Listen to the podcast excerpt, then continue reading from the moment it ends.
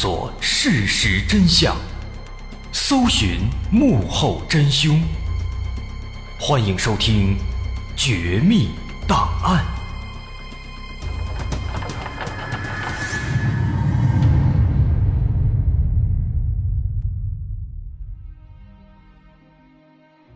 还原事实，探索真相。欢迎来到今天的《绝密档案》，我是大碗。在二零一八年，印度的新德里发生了一起轰动全国的诡异案件。有一家人，他们全家十一口都被蒙住眼睛，集体上吊死亡了。在案发现场没有丝毫的打斗和外人闯入的痕迹，但是有些死者却呈现出了挣扎和逃跑的迹象。这是一起自杀还是他杀事件呢？警方查了很久，始终难以确定。更加让人毛骨悚然的是，在死者家中发现了一本非常奇怪的日记，而那本日记就像是一个剧本，其中的内容似乎早已经预示了这即将发生的一切。这背后的真相究竟是怎样的？让我们把时间。倒回到四年前，走进这起离奇又灵异的事件。那件事情发生在二零一八年七月一号的早晨。家住在印度新德里的古尔查兰辛格像往常一样到街上去散步，但是以往每天跟他一起散步的邻居拉利特春达旺却没有按时出现。不过，对此，古尔查兰并没有感到奇怪，因为邻居拉利特家开了一个杂货店，每天早晨五点多就会开门营业。他们家会出售刚刚送到的新鲜的牛奶，这些牛奶非常热销，几乎一两个小时就会被抢购一空。所以，有时店里生意忙的时候，拉利特就不会出来散步了。不过，一直等到古尔查兰散步回去，路过拉利特家的商店时，他却发现拉利特家的商店没有开门。而此时已经是早上七点钟，商店外面已经围了二三十个人，他们都是在等着来买牛奶的。又等了十几分钟，有人往拉利特家打电话，想询问一下什么时候商店会开门，可是打了好几次。却没有人接听。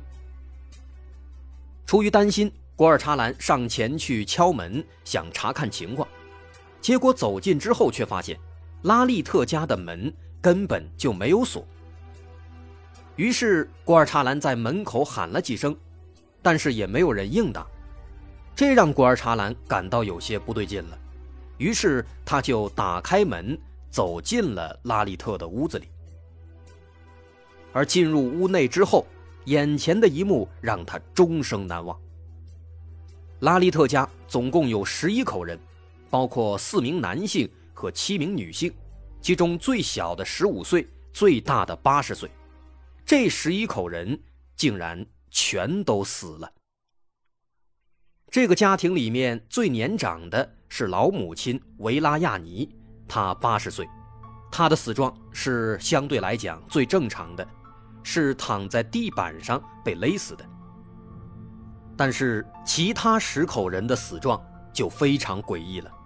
除了老母亲，其他十个人全都是整整齐齐的被五颜六色的围巾吊在了天花板上，他们的眼睛被蒙住，脸被包裹着，嘴巴被胶带缠住，耳朵里面塞满了棉花，双手也被绳子和电线紧紧地绑着。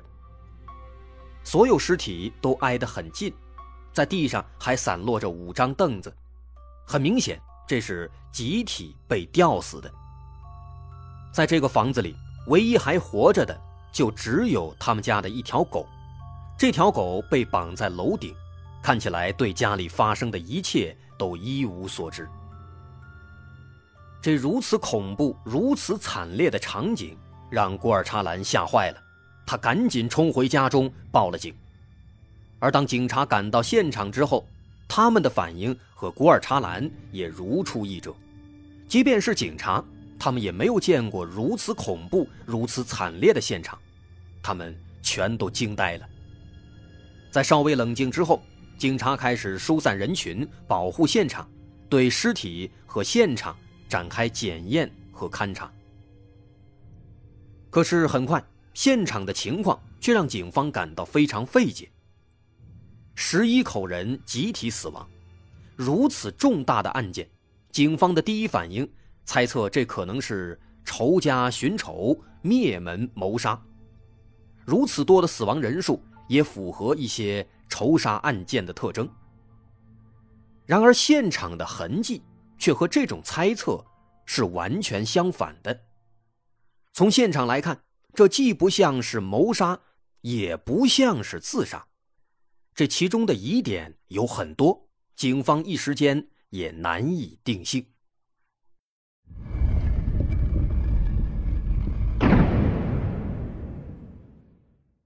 最开始，警方猜测有没有可能是有人下了毒，把一家人全都迷晕，或者都给毒倒。然后趁着他们都昏迷，把他们全都吊起来，伪造成一个自杀的现场。但是法医检验却得知，这十一名死者的体内没有任何的有毒物质，他们的死因都是机械性窒息。这就意味着他们的确都是被吊死的，除了其中那个八十岁的老太太，她是被勒死的。可如此一来，就会产生一个新的问题：如果是谋杀，凶手有几个人？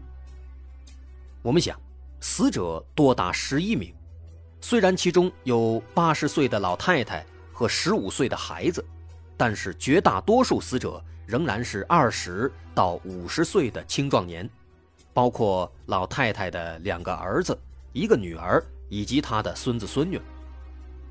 要想同时制服这十一个人，并且把他们全都吊起来，警方认为至少也需要十几个，甚至是二十几个凶手才能够做到。而且这些凶手必须行动迅速，同时下手，这样才能确保他们不发出声音，不惊动邻居。如果真的这起案件中有这么多名凶手，那么现场。就必然会留下大量的打斗的痕迹，可是现场并没有，而且死者全部都是衣着完整，女性还佩戴着各种金银首饰，这些首饰也全都完好的戴在他们的身上，家里的其他财物也都还在，从这一点来看，也不太符合是谋杀的特征。最为关键的是，警方调取了拉利特家门外的监控，从事发前一天晚上七点到事发当天早上七点，没有任何的陌生人进入这栋房子。那么毫无疑问，这段监控录像也大大的降低了谋杀的可能性。所以，综合以上几点，警方初步猜测，这一家十一口有可能是。集体自杀，但实际上，我们从客观来讲，自杀的说法好像也同样很难站住脚。他们为什么要自杀？自杀的动机是什么？自杀之前有没有征兆？有没有留下遗书呢？这些都是无法解释的问题。这十一名死者，他们都生活在这栋房子里。这是一个典型的祖孙三代的印度家庭，第一代是八十岁的老母亲，第二代是老母亲的两个儿子、一个女儿和他们各自的配偶，第三代是他的孙子孙女。不过严格来讲呢，这十一名死者其实并不是整个家族的全部的成员，其实在这个家族当中有两名幸存者，分别是。老母亲的大儿子迪尼斯和二女儿苏耶达，这两位呢都是在外地居住，没有和大家庭在一起，因此也幸免于难。面对媒体的采访，这两位幸存的家庭成员一再表示，家里的十一口人是不可能自杀的，他们没有自杀的倾向，他们甚至还有很多未尽的事业等待他们去做。比如老太太的孙女，在十四天前，她刚刚订婚，他们家还举办了一场盛大的订婚仪式。这几天，全家上下都在为这场婚事忙碌着。再比如他们家的生意，除了杂货店，他们家还开了一个建材商店，因为生意一直不错，他们近期打算再开一家分店，目前正在做前期筹备，正在租房选址。这一切看起来都是欣欣向荣的。到案发之前，这个大家庭已经在这里生活了二十年，家里的大多数人都受过高等教育。甚至其中还有一个硕士，而且这家里也不差钱，买卖做得那么好，第三家店都快开了，在印度属于中产阶级，这混的是相当不错了。那这样的家庭怎么可能会集体自杀呢？的确，从现场来看，上吊呢，它确实是一种自杀的常用的方式，但如果说仅仅有一两个人，因为某些事情想不开了去自杀了，那还有可能。可这件事儿呢，他是十一个人，啊，几乎是整个家族同时上吊自杀了。这种可能性不得不说实在是太小太小了，在常理上这根本就说不过去。在案发前一晚，这个幸存的二女儿刚刚和家里的十一口人打了电话，大家看起来一切都很正常。而且，两位幸存的家庭成员还提出了很重要的一点：如果他们是自杀，那么他们为什么要蒙上眼睛、绑起双手呢？这样做显然不合理，也没有必要。所以，显而易见，这两位幸存的家庭成员他们的观点也非常有道理，可以说是非常直接的反驳了警方提出的。集体自杀的可能性，但如果这件事情不是自杀，那在现场也没有他杀的痕迹呀。那这十一口人到底发生了什么呢？在种种疑问都还没有解开的情况下，外界的恐慌情绪变得越来越严重，这起离奇案件的影响也越来越大。事情在不断的发酵。有些反社会团体站出来，自称是拉利特一家的远方亲戚，他们认为是警方办案不力，对各种痕迹和线索没有做到应查尽查，不断的鼓吹反动情绪。在这样的压力下呢，警方只能尽可能多的投入精力，召集各类专家赶到现场，展开进一步的勘查和研究。在对十一名死者的状态都做了深入的研究之后，警方果然发现了一些蹊跷。最值得注意的是老母亲、老母亲的二儿子布瓦内什和布瓦内什的三名子女，在这几名死者身上，警方发现了一些可疑的痕迹，这些痕迹让他杀的可能性再度升高。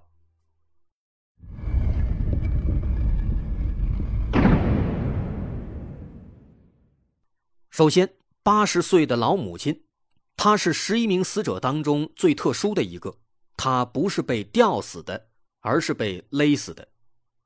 在她的颈部的前面和侧面都有明显的勒痕。如果是上吊吊死的，那么往往只会在颈部的前面留下 V 字形的勒痕。但是老母亲的颈部不光前面，在侧面也有勒痕。再加上他呢，不是被吊着，他是死在另一个房间的地面上，所以警方据此推测，他应该是被勒死的。一个人几乎不可能自己把自己勒死，所以说老母亲的死看起来很有可能是他杀。其次，说说这个二儿子布瓦内什，从他的尸体情况来看呢。他死前应该是经历过激烈的挣扎。人们的手都被绑住了，但是他被绑住的左手已经挣脱了，这只左手正死死地抓住上吊的围巾，看样子应该是想解开，挣扎出来。这如此明显的求生的行为，毫无疑问，布瓦内什不想死。最后，布瓦内什的三名子女，这三个孩子是被捆绑的最厉害的，他们的双手被反绑在背后，双脚也被绑住了，嘴巴、眼睛都被蒙住，耳朵也被堵住。如果说有些聪明的孩子可以自己把自己的双手反绑住，那么他是如何在站上凳子准备上吊之前又绑住自己的双脚的呢？且不说他们还要蒙住眼睛、蒙住耳朵和嘴巴，所以这些动作不可能是独自完成的，肯定是有其他人来绑住他们，帮助他们上吊。那么这些细节可以说无一例外，都再次指向了他杀的可能性。鉴于这是一起灭门案件，仇杀的可能性仍然是最大的。因此，警方开始着重调查这一家人的人际关系，试图找出具备作案动机和作案条件的嫌疑对象。但是，就在这个时候，更加诡异的事情也出现了。警方在调查那个路口监控的时候啊，一些奇怪的画面引起了他们的注意。刚刚提到。老母亲的二儿子叫布瓦内什，在死者当中呢，还有一个是老母亲的小儿子，叫拉利特。之前提到和邻居古尔查兰每天早晨一起散步的，就是这个拉利特，他也是这整起事件当中最重要的人物之一。在这些监控画面当中，警方看到，在案发前的第二天和第三天，也就是六月二十八和二十九号的晚上。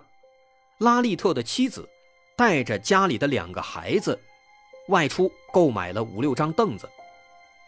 经过辨认，这些凳子就是在现场用来上吊的凳子。此外，在案发前一天晚上，拉利特的儿子又拿了一些电线和围巾从外面回来。从那之后一直到案发，再也没有人进入过这栋房子。而经过辨认，他拿上来的那些电线，就是用来捆绑他们的双手用的，而那些围巾，也都是他们上吊用的。所以说，这看起来就好像是他们自己在提前准备上吊的工具。那这样看的话，好像又变成自杀了。或者说，是否存在另外一种可能性，比如家里的某个成员？突然造反，啊，杀害了全家所有人，接着又上吊自杀呢？在勘察现场的过程当中，警方在客厅角落里还发现了一个奇怪的火盆。这个盆子里面有大量的纸钱和熏香燃烧留下的灰烬，这些灰烬很新鲜，看起来就是案发当天燃烧留下的。那么这个火盆的出现。带来了一条新的信息。这个火盆意味着在案发当晚，他们举行了某种仪式。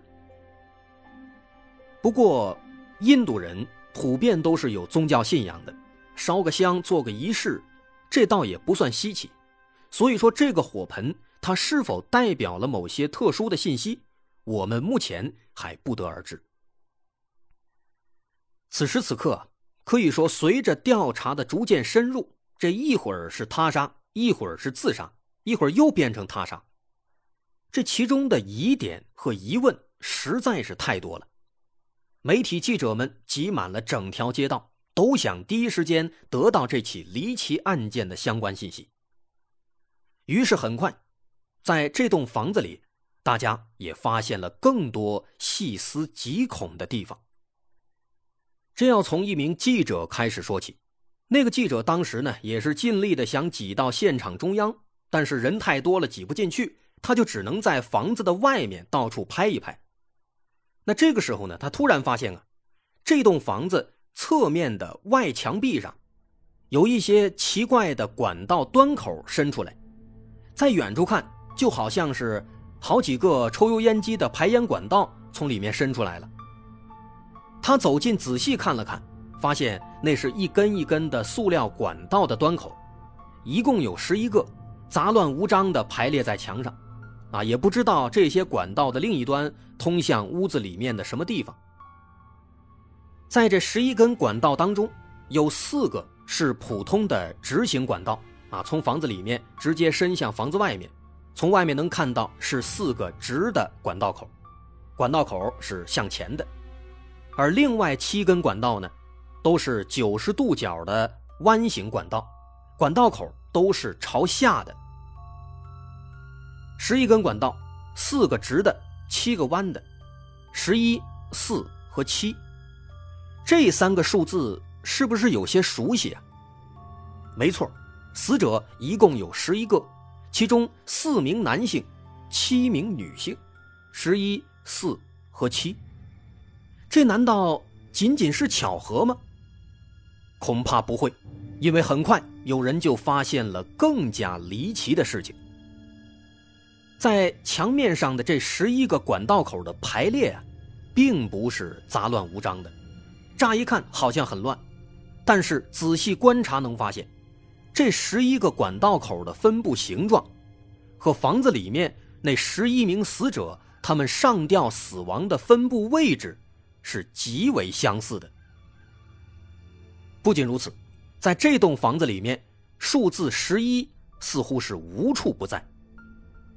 在房子大门上方的窗棂里，一共有十一根铁条；在二楼阳台每一片栅栏当中都有十一根栏杆，甚至这栋房子里所有的门和窗户的数量也是十一个。这到处都是十一。它代表了什么呢？和他们的死亡又有什么关系呢？种种这些离奇的发现啊，再结合房间里面举行某种仪式所使用的火盆，有越来越多的人开始猜测，这起事件可能和某些特殊的信仰或者和邪教有关系。那么，这起事件的真相到底是什么呢？在这十一口人集体上吊死亡的背后啊，其实隐藏着一个所有人都想象不到的秘密。因为这个故事内容比较多，所以我们在这儿再把它分成两集。上半集咱们就先说到这儿。我是大碗，稍后下节咱们再继续说。如果您喜欢，欢迎关注我的微信公众号，在微信搜索“大碗说故事”，点击关注即可。我是大碗，稍后下节咱们再接着说。